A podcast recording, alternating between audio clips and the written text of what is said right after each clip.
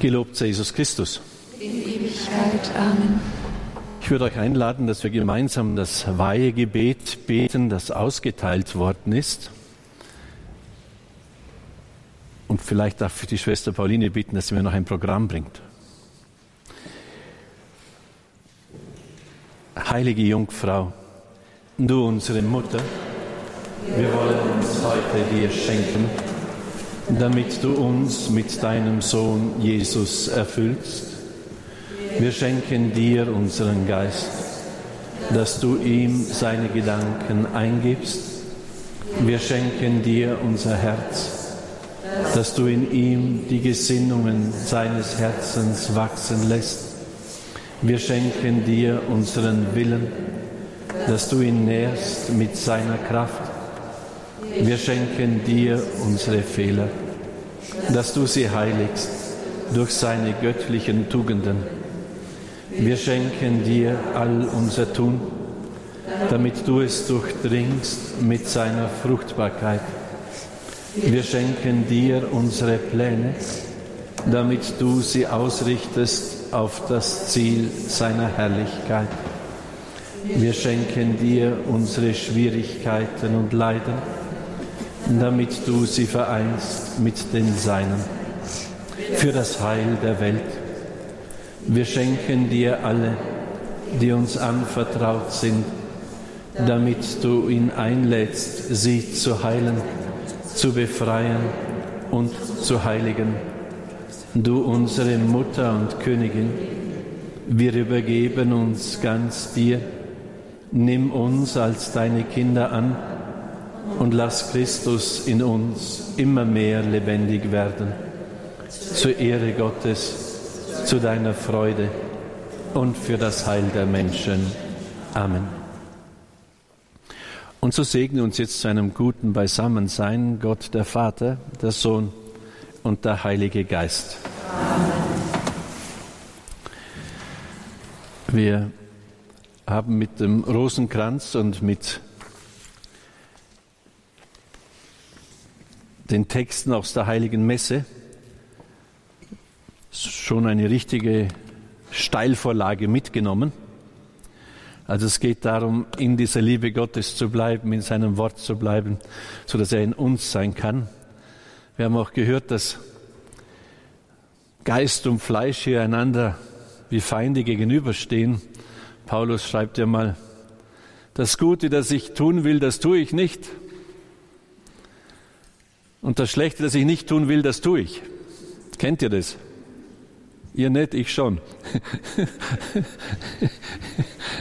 also, es geht, und das möchte ich euch gleich an den Anfang stellen, um ein Hinfinden, ein Nachhausekommen. Augustinus sagt an anderer Stelle, unruhig bleibt das Herz, bis es endlich ruht in Gott. Und er hat das ja zutiefst durchlebt. Und das ist das Ziel dieser Tage. Heute haben wir einfach ein paar einleitende Dinge. Es gibt Gnadenzeiten und es gibt Gnadenorte. Also so wie in der Natur gewisse Sachen zu gewissen Zeiten wachsen und zu gewissen Zeiten eben nicht, wie sie an gewissen Orten wachsen, an anderen Orten wieder nicht. Sie können hier Ananas pflanzen, das wird vermutlich nicht funktionieren. Und so gibt es einfach Gnadenorte und Gnadenzeiten. Zunächst einmal sind wir jetzt in die Fastenzeit eingetreten. Das ist eine echte Gnadenzeit. Also der Herr hilft uns mit Geistgaben, mit Bewegungen, Einladungen, die er uns ins Herz senkt, freier zu werden von all dem, was uns hindert, in der Fülle dieser Liebe und dieses Lebens zu sein. Das Schöne ist ja das, was wir gehört haben, das müssen wir nicht verdienen. Das ist schon da. Also diese Liebe Gottes ist da. Das Wort Gottes ist da. Die Heilsgüter der Kirche, die Sakramente, die Sakramentalen sind da. Ist alles da. Aber wir sind oft nicht bei ihnen. Und die Fastenzeit ist eine Gnadenzeit, in der uns einmal aufgehen darf und aufgehen soll, und da wollen ja diese Exerzitien dazu beitragen, dass wir erkennen, was uns wirklich trägt. Wir werden dann noch drauf schauen, dass Heil im biblischen Sinn viel mehr ist, als irgendwelche Symptome loszuwerden. Oder mir, wenn uns der Bauch weh tut, dann wollen wir, dass das Bauchweh weggeht. Aber die Heilige Schrift sieht es nochmal viel weiter. Die fragt sich, was hat dein Bauchweh mit deinem Sein zu tun? Wie stehst du denn eigentlich vor Gott? Bist du in der Wahrheit? Vielleicht will das Bauchweh dich auch nur schütteln, damit du endlich zu Gott schreist und ihn um Hilfe bittest. Also die Heilige Schrift hat immer das ganze Heil im Blick. Ja? Und in dieser Gnadenzeit geht es einfach darum, freier zu werden, dass wir verstehen, wer Gott ist, wer wir sind, dem Heil zuzustreben, eine richtige Freude zu haben an der Auferstehung Jesu, an seinem Ostersieg und daraus zu schöpfen. Also einmal geht es um Erkenntnis und dann geht es natürlich auch darum, dass ich hinschaue, wo hat, sich, hat mich mein Fleisch an alle möglichen Sachen gebunden, so dass der liebe Gott zur Nebensache geworden ist und alles Mögliche nach mir greift, nur nicht der Heilige Geist. Das geht bei frommen Menschen ähnlich wie bei weniger frommen. In dieser Welt haben wir einen Kampf zu bestehen. Das vergessen wir gern ein bisschen. Also es ist ein Ringen und ein Mühen um die Liebe Gottes, nicht weil sie nicht da wäre, sondern dass wir in ihr sind. Also wie es der heilige Augustinus ja formuliert hat, ich habe schon gesagt, Herr, ich habe dich überall gesucht Du warst in meinem Herzen, aber ich war gar nicht zu Hause. Also das Ziel sollte man kennen. Jesus, ich möchte jetzt in diesen Tagen, wie Maria von Magdala, dir einfach zu Füßen sitzen, dir zuhören. Martha ist unheimlich beschäftigt und kümmert sich um alles Mögliche und sagt dann zu Jesus, meine Schwester soll mir helfen. Und er sagt, Martha, Martha, Du machst dir um viele Dinge Sorgen. Maria hat das Bessere erwählt. Ihr solltet jetzt Maria sein. Jesus, ich will dir zuhören. Ich will dich in meinem Herzen besuchen.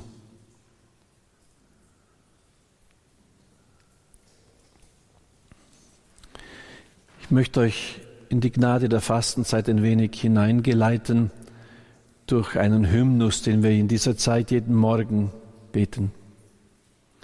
Du Sonne der Gerechtigkeit, Christus, vertreibe in uns die Nacht, dass mit dem Licht des neuen Tags auch unser Herz sich neu erhält. Professor Ivancic hat mal gesagt, wenn dein Gebet dich nicht ändert, dann änder du gefälligst dein Gebet. Also es soll sich in diesen Tagen auch wirklich etwas ändern dürfen. Also das Licht, das von ihm herkommt, das soll in meinem Herzen ein neues Licht anzünden, mir helfen, Dinge zu sehen und zu überwinden. Du schenkst uns diese Gnadenzeit, gib auch ein reuevolles Herz und führe auf den Weg zurück, die deine Langmut irren sah. Ich hatte kürzlich ein paar Kinder bei mir zur Beichte. Und die, die glauben wirklich an Jesus und das waren fromme Kinder und, und auch, aber halt auch Spitzbuben, wie man halt so ist, nicht? In dem Alter. Dann habe ich zu einem gesagt, schau, wenn du einen Freund hast, dann hast du doch Freude, wenn der Freund mit dir Dinge unternimmt, wenn ihr gemeinsam Sachen tun könnt, wenn ihr Lausbubenstreiche miteinander tun könnt oder Fußball spielen oder was auch immer. Und du hast Freude, wenn du mit deinem Freund unterwegs bist. Und es würde dir leid tun, wenn der alleine loszieht und du daheim hocken bleibst. Geh so mit Jesus um. Er ist in dir, nimm ihn mit in alle deine Lebenswirklichkeiten hinein. Es tut ihm leid, wenn er nicht mitgehen darf. Wenn du so tust, als ob es ihn nicht gäbe. Wenn er sagt, betet ohne Unterlass, dann meint er nicht, wir sollen, wir sollen dauernd quatschen. Dann meint er, lass mich bei dir sein. Man kann mit Jesus einkaufen. Teresa von Avila sagt, Jesus ist auch zwischen den Kochtöpfen. Man kann mit ihm kochen. Man kann mit ihm alles tun. Und das würde ich euch wirklich raten. Übt es mal. Macht euch zum Ziel, ich möchte eigentlich nichts mehr ohne ihn tun. Ich nehme die mit. Er freut sich, denn er sagt uns, ihr seid nicht mehr Knechte, ihr seid Freunde. Ich habe euch alles mitgeteilt, was ich vom Vater bekommen habe. Der Knecht weiß nicht, was der Herr tut aber ich habe euch Freunde genannt. Fragte ich ehrlich, darf Jesus mein Freund sein? Darf er mit mir gehen? Bespreche ich mit ihm meine Freuden und meine Leiden? Als junger Kaplan hatte ich da ein echtes Erlebnis. Ich habe in Bludens mit dem Pfarrer gesprochen und gesagt, ich würde gerne eucharistische Anbetung anfangen. Da, da kommt niemand. Dann sage ich, macht ja nichts, ich kann ja auch allein anbeten. Und dann äh, haben wir in der Dreifaltigkeitskirche in der Altstadt drin, da war ein ganz altes, kleines Kirchlein, also begonnen mit der Anbetung. Und ich habe dann ein paar Mal dazu gepredigt, natürlich in jugendlichem Eifer nicht und wollte alle überreden. Und dann waren am ersten Abend, Anbetungsabend, 40 Leute. Und ich habe so erfreut gehabt. Und dann, als der Anbetungsabend fertig war, habe ich überlegt, so jetzt möchte ich mit jemandem meine Freude teilen. Und habe überlegt, mit wem trinke ich jetzt Achtel und setze mich zusammen. Das war schon so halb zehn am Abend. Dann sind mir nur Frauen eingefallen. Ich dachte, als Kaplan neu in der Stadt mit einer Frau um halb zehn in der Kaplanswohnung macht auch keinen Sinn. Und dann kam mir in den Sinn, eigentlich Jesus, verdienst du, dass ich mit dir meine Freude teile.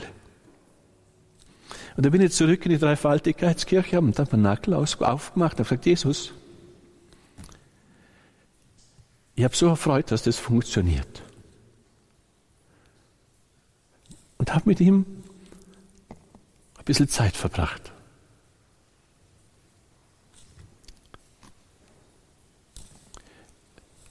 Nicht ich habe ihn beschenkt. Er hat mich beschenkt. Und darum fragte ich ehrlich, mit wem teile ich meine Freuden? Zu wem gehe ich, wenn ich wirklich Sorgen habe? Er sagt uns ja, werft alle Sorgen auf den Herrn. Er wird euch Ruhe verschaffen. Leute, und das stimmt. Ich sage oft, wenn Leute zum Beichten und zur Seelsorge kommen, lernt möglichst schnell die Kurve zu Jesus zu kriegen. Das geistige Leben hat viel mit Kurve kriegen zu tun. Wir stehen oft vor Problemen, die wir nicht lösen können. Wir werden oft verletzt und können nicht aus. Wir sind manchmal eingespannt in Dinge, die uns wirklich zusetzen. Und dann stehen wir vor diesen Sachen wie eine Maus vor der Schlange. Jammern, gehen ins Selbstmitleid, leiden an unserer Ohnmacht, fallen in Depression. Die Kunst besteht darin, die Kurve zu kriegen, ab zu Jesus. Sei wie ein Kind. Er sagt, wenn ihr nicht werdet wie Kinder, ihr kommt nicht in den Himmel. Sag Jesus, bin nie froh, dass du allmächtig bist, weil mir fällt nichts mehr ein zu der Geschichte. Und ich weiß auch nicht, was das für einen Sinn macht, aber du wirst es ja wissen, du bist doch allmächtig und allwissend. Ich komme zu dir. Und dann setz dich ihm gleichsam auf den Schoß und ruh dich ein wenig bei ihm aus. Und dann denk mit ihm über Sachen nach. Er wird dir entweder Dinge zeigen, an die du gar nicht denken konntest und nicht gedacht hast. Es kann aber auch sein, dass er dich einfach einlädt, mit ihm diese ungute Situation noch etwas zu tragen und zu ertragen zur Erlösung der Welt.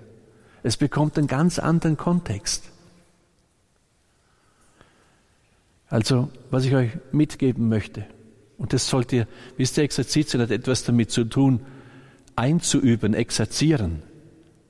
Fast dieses klare Ziel. Ich weiß, ich bin bewohnt. Jesus hat mich Freund genannt. Er teilt mir die Sachen mit, die er vom Vater hat und hat mich eingeladen, meine Probleme auf ihn zu werfen, bei ihm zu sein. Du schenkst uns diese Gnadenzeit, gib auch ein reuevolles Herz und führe auf den Weg zurück, den deine Langmut ihren sah. Wenn wir nochmal zu dem Kind zurückkehren, zu diesem Buben, der alleine Fußball spielen geht und den anderen zurücklässt, der verletzt die Liebe. Das tut dem anderen weh. Und dieses Gib ein reuevolles Herz, wisst ihr, es geht nicht darum, zu meinen und zu sagen, ja, was grob gesündigt habe ich eh nicht. Ich höre das oft von Leuten, wenn ich von der Beichte rede. Ich habe doch niemanden umgebracht. Was will er denn? Also quasi, was soll ich denn beichten? Die Liebe hat ein völlig anderes Maß. Wenn ich jemanden wirklich gern habe, dann kann ein Blick verletzen. Den kann ein Ignorieren verletzen, oder? Er ist die Liebe. Und deshalb ein reuevolles Herz heißt, gewahr zu werden, wie unendlich ich geliebt bin und wie oft ihm die kalte Schulter gezeigt habe. Wie oft ich ihn nicht in mein Leben gelassen habe. Es tut ihm weh.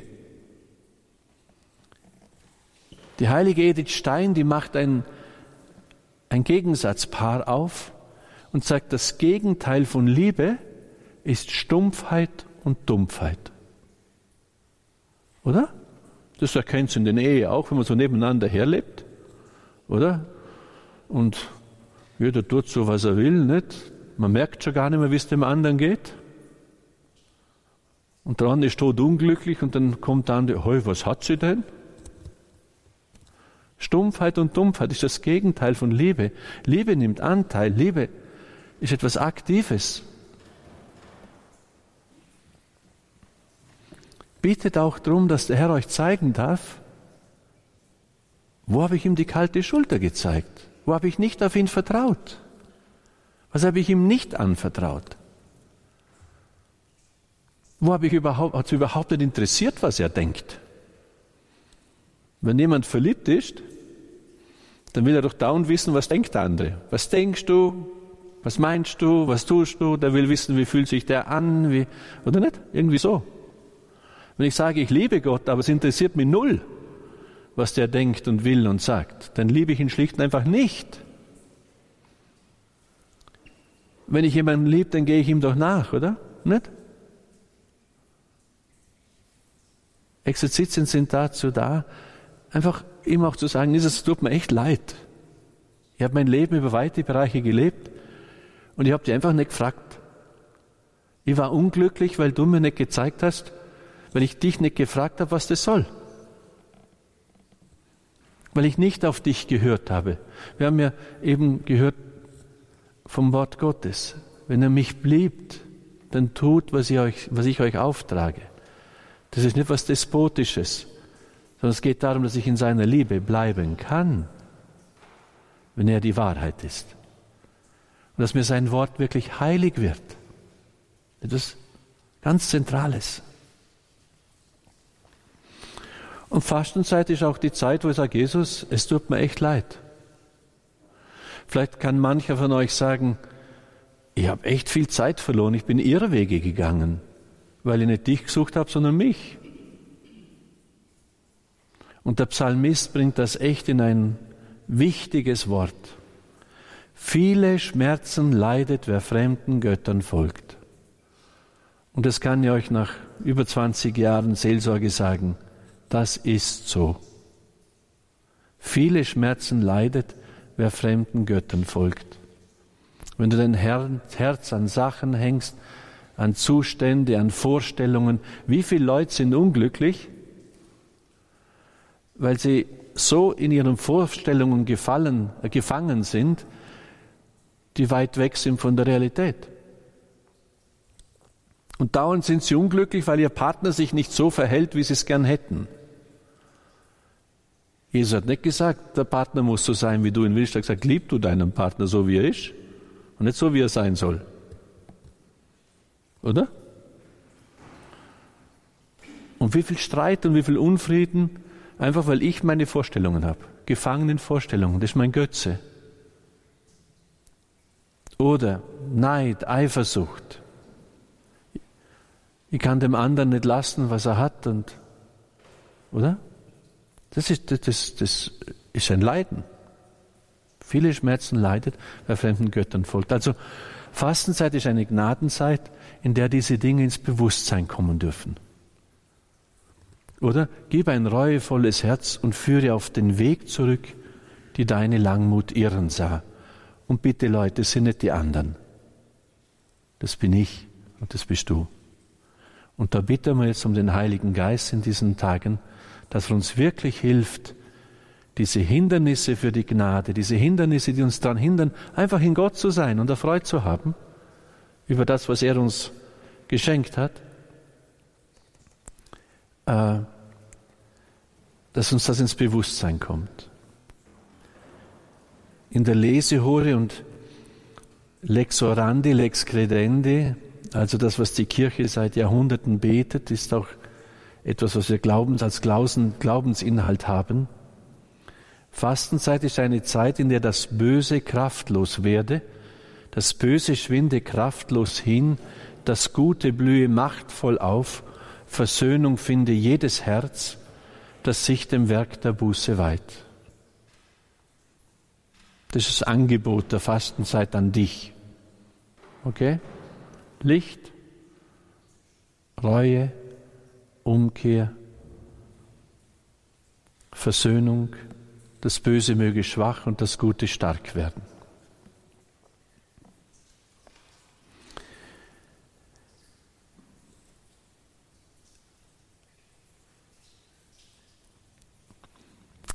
Ortsgnaden. Ihr seid jetzt hier in Maria Schutz. Hier gab es vor ein paar hundert Jahren nur ein Stück Wald. In diesem Wald gab es eine Quelle und die älteste Chronik sagt ein Rinnerl, also eine Eisenrinne von zwei Metern Länge, einen Bildstock, ein Muttergottesbildnis und ein Steinkreuz. Aber was die älteste Chronik sieht, ist, dass man da schon, dass die Leute schon Pflöcke in den Boden geschlagen haben und ihre Votivgaben, also Votivbilder haben malen lassen über die Hilfe und den Trost, den sie hier erfahren hatten.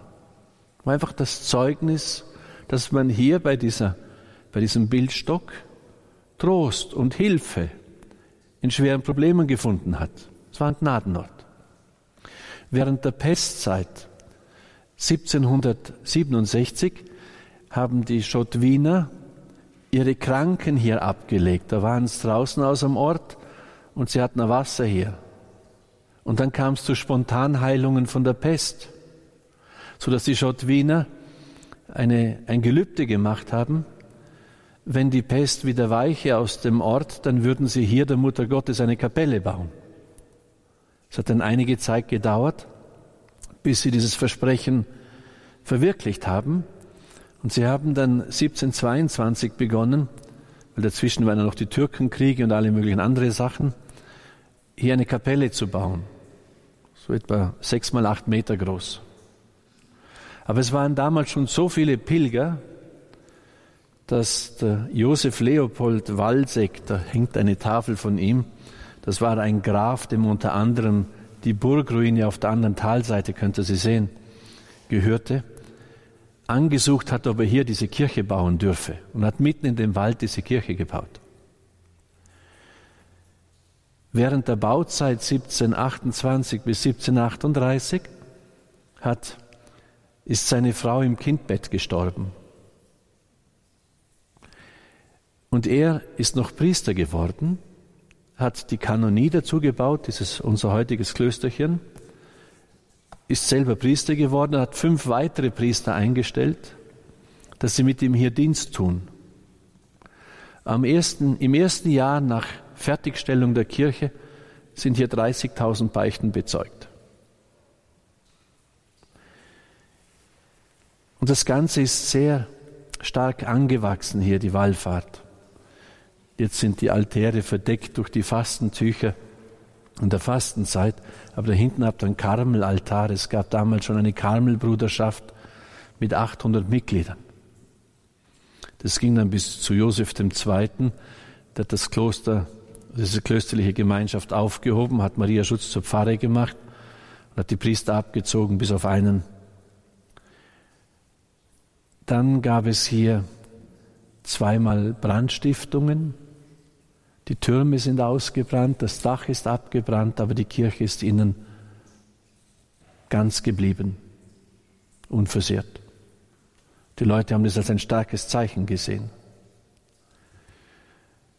Es gab Erdbeben, es sind Häuser eingestürzt, die Türme hatten Risse, aber die Kuppeln und die Kirche blieb unbeschädigt.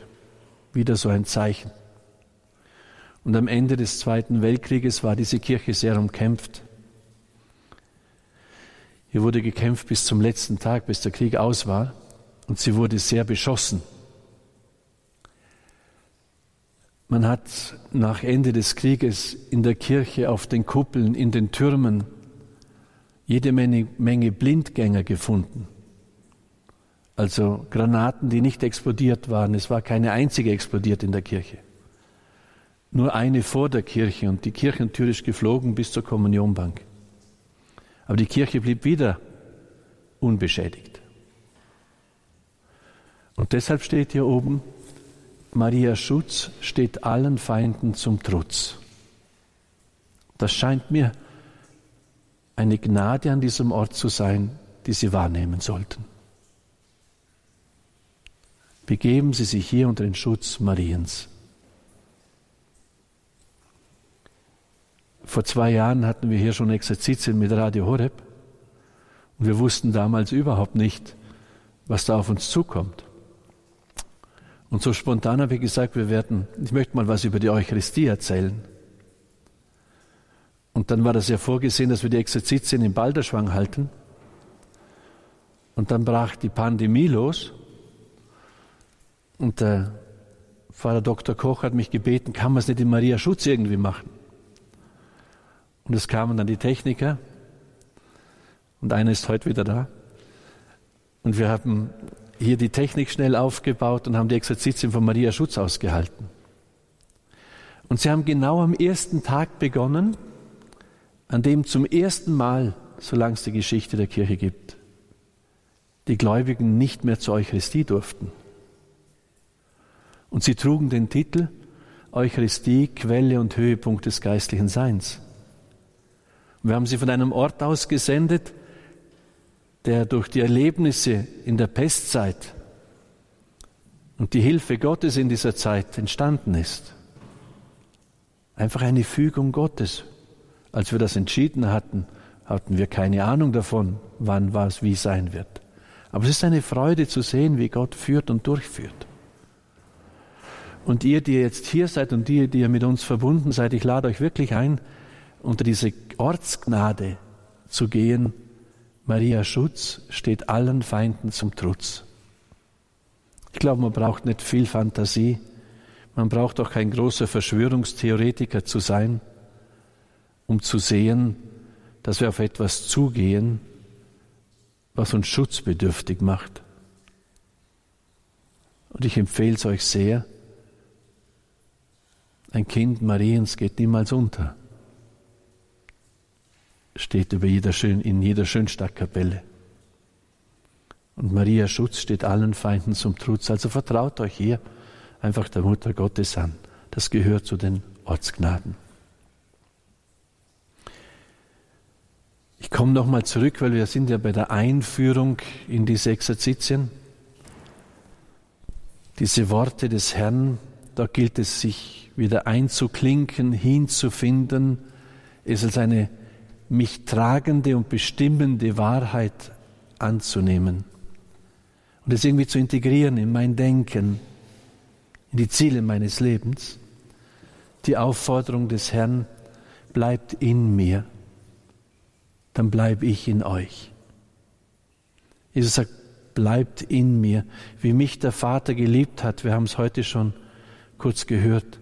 So habe ich euch geliebt. Bleibt in meiner Liebe. Wenn Jesus sagt, ich gebe euch ein neues Gebot, liebt einander so, wie ich euch geliebt habe, könnte man ja meinen, warum ein neues Gebot? Das hat er ja schon bei Deuteronomium im Alten Testament gesagt, du sollst den Herrn, deinen Gott lieben mit ganzem Herzen, ganzer Seele und ganzer Kraft und deinen Nächsten wie dich selbst. Warum ist das ein neues Gebot? Und ich werde nicht müde zu sagen, im Griechischen gibt es drei Begriffe für Liebe. Den Eros, das Philein und das Agapein. Eros ist, wenn die Hormone kreisen, geht der Verstand auf Reisen, nicht Schmetterlinge im Bauch, Gefühle, solche Dinge. Also da Sympathie. Nicht? Das Philein ist mit Willen und Verstand geordnet, ein geliebtes Gut zu erreichen und zu schützen. Der Philosoph, die Sophia ist die Weisheit und der Philosoph strebt nach dieser Weisheit mit allem, was er hat. Aber es sind beides natürliche, innerweltliche Befähigungen des Menschen. Es ist eine Liebe, zu der der Mensch aus seiner Natur heraus fähig ist, aufgrund der Tatsache, dass er eine sensitive Seele hat und eine Geistseele, die vermag, solche Dinge zu tun. Aber das dritte, die Agape, ist etwas völlig anderes. Das ist die göttliche Liebe. Das ist das bedingungslose Lieben, aus der alles geworden ist, die der ganzen Schöpfung, dir und mir, die Grundordnung gegeben hat, die mein Sein bestimmt. Und er ist treu, und wenn wir hundertmal untreu sind, er, er kann sich selbst nicht verleugnen, sagt Paulus.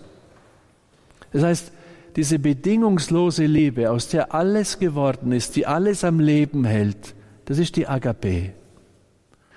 Und wenn Jesus hier spricht, ein neues Gebot gebe ich euch, dann spricht er von dieser Agape. Wie mich der Vater geliebt hat, Agapein, so habe ich euch geliebt. Und wir sehen doch diese Liebe am besten am Kreuz. Der nimmt da nichts zurück.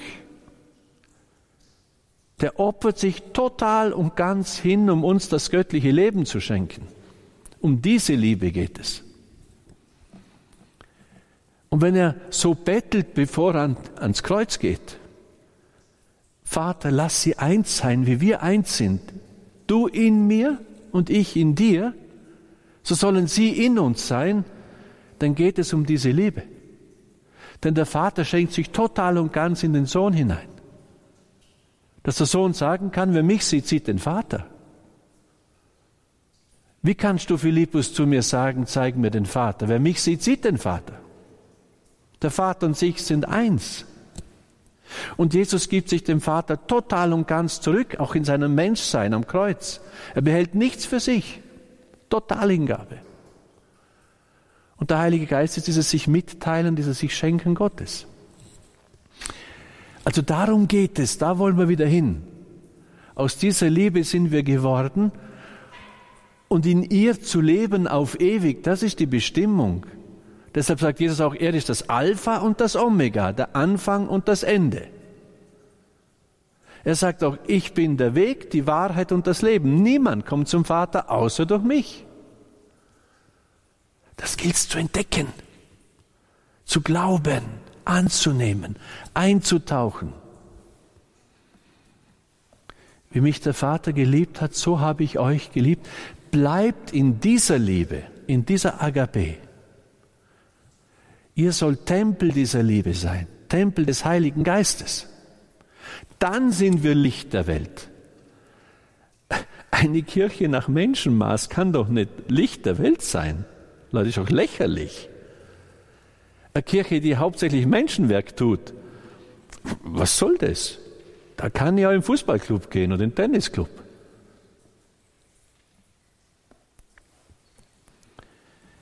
Und das ist so verbunden beim Herrn. Wenn ihr meine Gebote haltet, werdet ihr in meiner Liebe bleiben, so wie ich die Gebote meines Vaters gehalten habe und in seiner Liebe bleibe.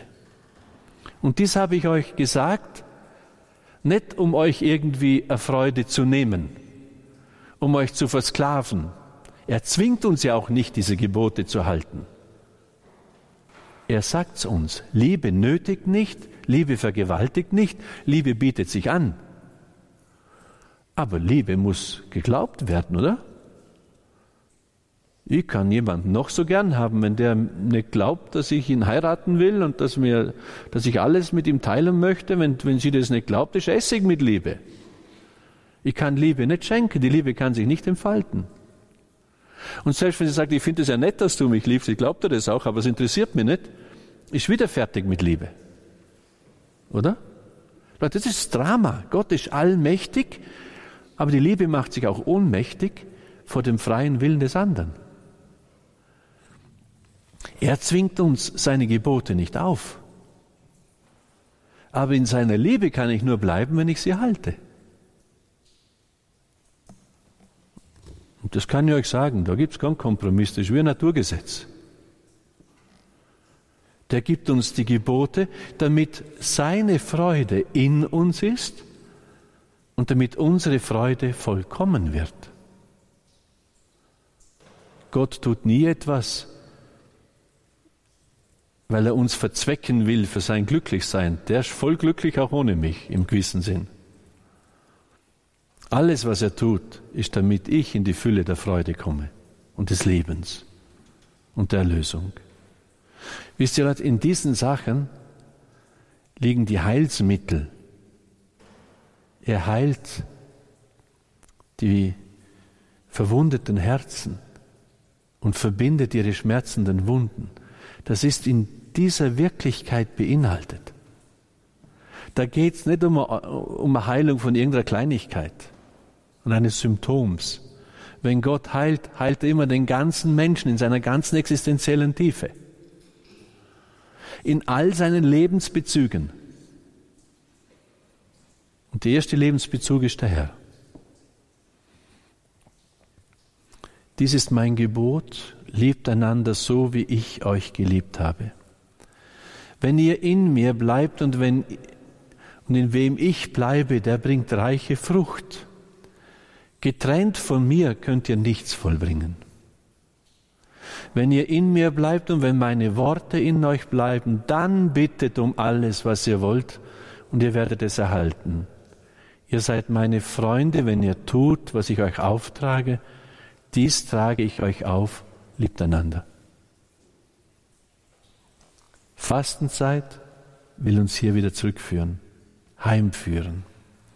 Denkt doch an den verlorenen Sohn. Ihr kennt das Gleichnis. Wer kennt es nicht? Ne, erzähl es noch, aber so. Gut. Dieser verlorene Sohn, er hat beim Vater ein volles Leben. Gell? Der Vater ist reich und der gibt ihm Anteil an dem.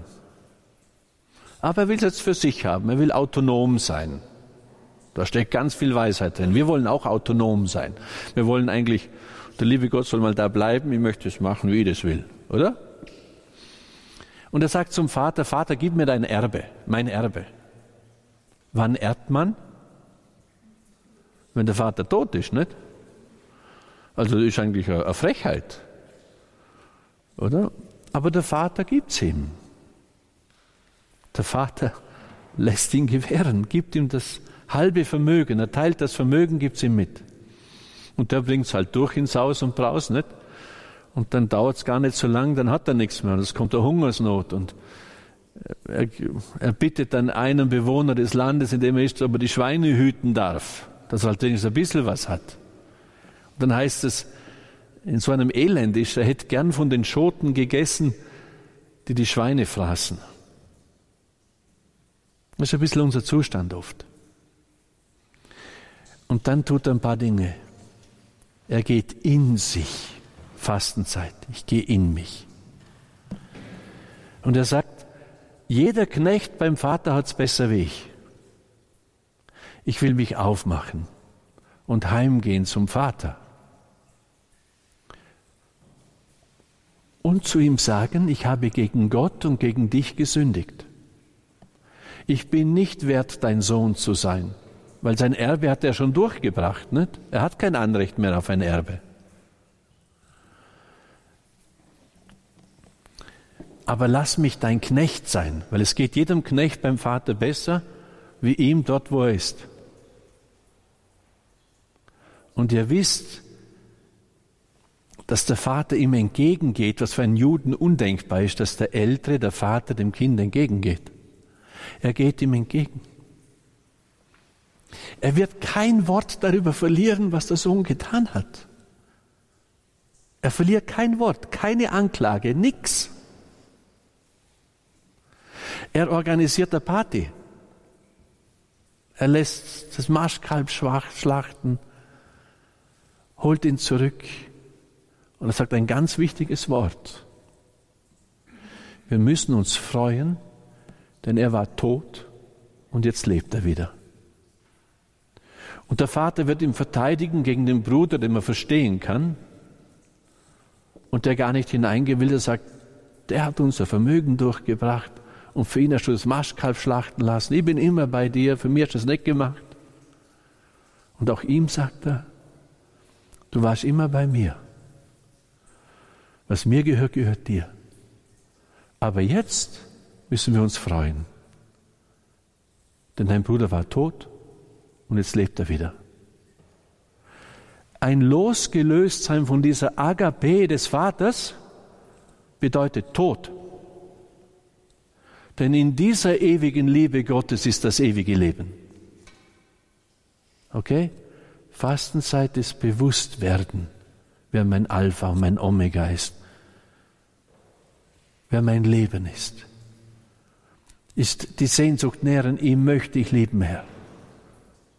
Und ich will dein Wort neu entdecken und ihm gehorchen. Denn nur auf diese Weise kann ich in deiner Liebe bleiben.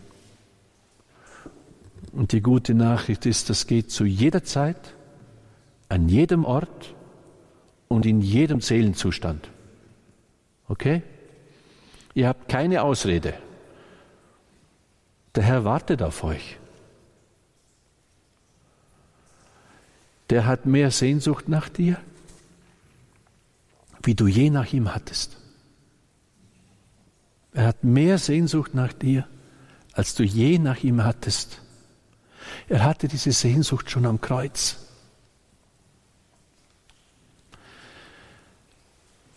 Denn weil er dich so liebt, ist er für dich ans Kreuz gegangen. Hat alle Schuld bezahlt. Und dort in seiner Ganzhingabe am Kreuz hat er dich erwählt Nicht ihr habt mich erwählt. Ich habe euch erwählt. Ich habe euch dazu bestimmt, dass ihr euch aufmacht und Frucht bringt und dass eure Frucht bleibt. Dann wird euch der Vater alles geben, was er ihn in meinem Namen bittet.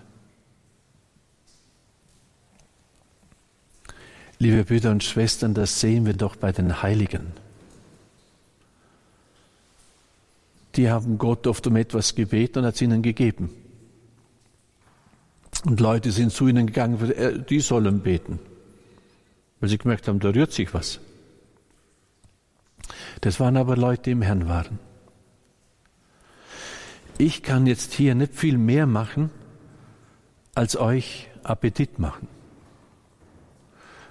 Euch irgendwie ermutigen, dass ihr mal ein paar Glaubensschritte auf diese Liebe zu wieder geht. Dass er einfach mal zulässt, dass er mich trägt und ihn bittet, dass er es auch spürt, ich möchte fast so sagen, und erleben dürft. Es gibt überhaupt nichts in deinem Leben, was der Herr nicht lösen und erlösen könnte. Nichts. Denn er ist gekommen, damit wir das Leben haben und damit wir es in Fülle haben. Nicht ein bisschen, Erlösung. Bisschen Erlösung müssen wir gar nicht anfangen. Ganz Erlösung. In allen meinen Lebensbezügen, in der ganzen existenziellen Tiefe meines Seins bin ich geliebt in alle Ewigkeit. Das ist das, was der Heilige Geist uns in Erinnerung bringt. Der Geist des Vaters, und wir beten immer um diesen Geist, ist ja interessant, nicht? Er hat ja gesagt, als er vor seiner Himmelfahrt, ihr müsstet euch freuen, dass ich zum Vater gehe. Könnt ihr euch vorstellen, wie es den Aposteln gegangen ist? Die hatten keinen Spaß, dass der geht. Die waren ja drei Jahre mit ihm unterwegs, die haben Wunder gewirkt und alles Mögliche erlebt und jetzt geht er. Sagt, ihr müsstet euch freuen, denn wenn ich nicht gehe, kann der Beistand nicht zu euch kommen. Und der Vorteil vom Heiligen Geist ist, er ist nicht begrenzt an die Zeit und an den Ort, an den Jesus in seiner Menschheit begrenzt war, um es mal so zu sagen.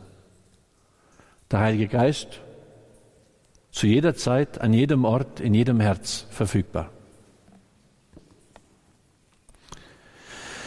Alles, um was in meinem Namen bittet, werde ich tun, damit der Sohn im Vater verherrlicht wird. Ich werde den Vater bitten und er wird euch einen anderen Beistand geben, der für immer bei euch sein soll. Es ist dies der Geist der Wahrheit, schreibt Johannes im 14. Kapitel. Um diesen Geist bitten wir. Ihm wollen wir uns öffnen. Und Fleisch und Geist haben wir heute schon gehört das steht ein bisschen gegeneinander, oder? Drum tun wir fasten, damit wir den Leib ein bisschen in Zaum halten, damit der Geist mächtig in uns wird. Ich glaube, das andere machen wir am Nachmittag. Das, was ich jetzt gesagt habe, dient einfach so als Ziel. Wo will ich hin? Wonach soll ich mich sehnen, wenn ich Exerzitien mache? Okay? Jesus, zieh mich zu dir hin ich möchte echt das göttliche Leben verkosten. Ich möchte in deine Liebe heimfinden, wie der verlorene Sohn beim Vater. Dass uns bewusst wird, was, wozu wir geschaffen sind, was unsere Berufung ist. Und am Nachmittag werden noch ein paar andere Dinge dazu sagen. Herr, und so bitte ich dich jetzt, ergänze all das, was gefehlt hat, drücke zurecht, was falsch war oder falsch verstanden werden kann. Leg uns doch alles so ins Herz, dass es das bewirkt, was dir gefällt, was dem Vater Freude macht und den Menschen, die hier sind und mit uns verbunden sind, wirklich zum Heil gereicht und zu jener Fülle des Lebens, die du uns bitte am Kreuz verdient hast. Amen.